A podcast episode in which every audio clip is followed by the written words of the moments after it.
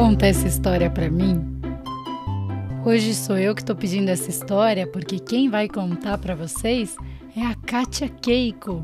Ela deu para mim e para mais um monte de gente querida essa história que vocês vão ouvir agora. Aproveitem!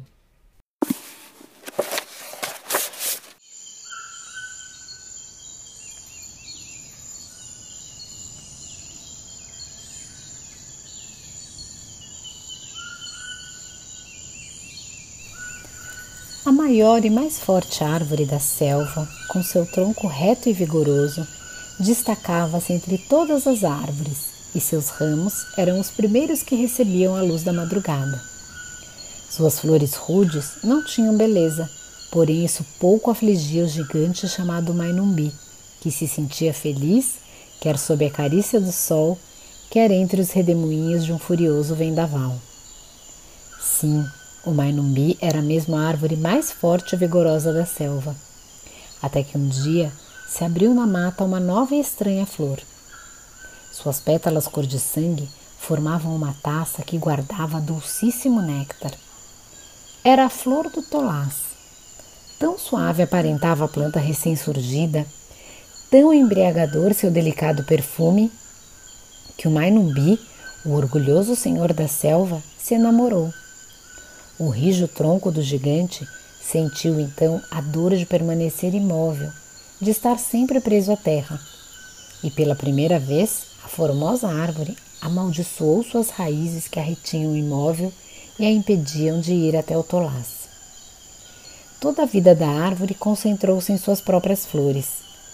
Embora continuassem sendo rudes e toscas, resplandeciam ao sol com novas cores o grande senhor da selva engalanava-se para ser digno da flor maravilhosa.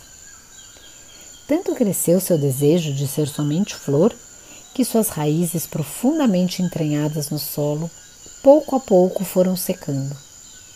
Alheias a tudo, as suaves flores do tolás moviam-se delicadamente ao impulso da brisa e o vento levava ao Mainumbi o embriagador perfume.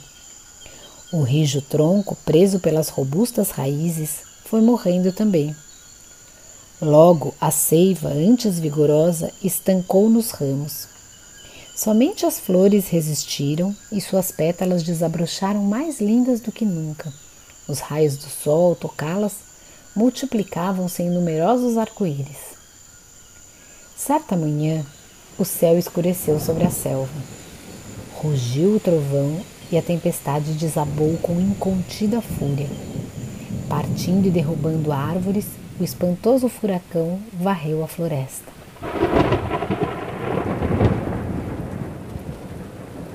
Um vivíssimo relâmpago iluminou Mainumbi e um facho de fogo o envolveu num instante. O raio estrondou com terrível fragor e o frio tronco, já sem vida, ardeu como uma tocha no meio da tormenta. Todavia, nem todo Mainumbi foi pasto das chamas. O furacão arrebatou as flores e levou-as consigo muito alto, até muito além das nuvens e da tempestade. Quando a calma voltou a reinar na selva, quando de novo o céu azul e os raios de sol voltaram a brilhar, das alturas desceram as flores do Mainumbi as flores que o furacão levara para além das nuvens. Já não eram flores, eram uns pássaros pequenos, metade ave e metade flor.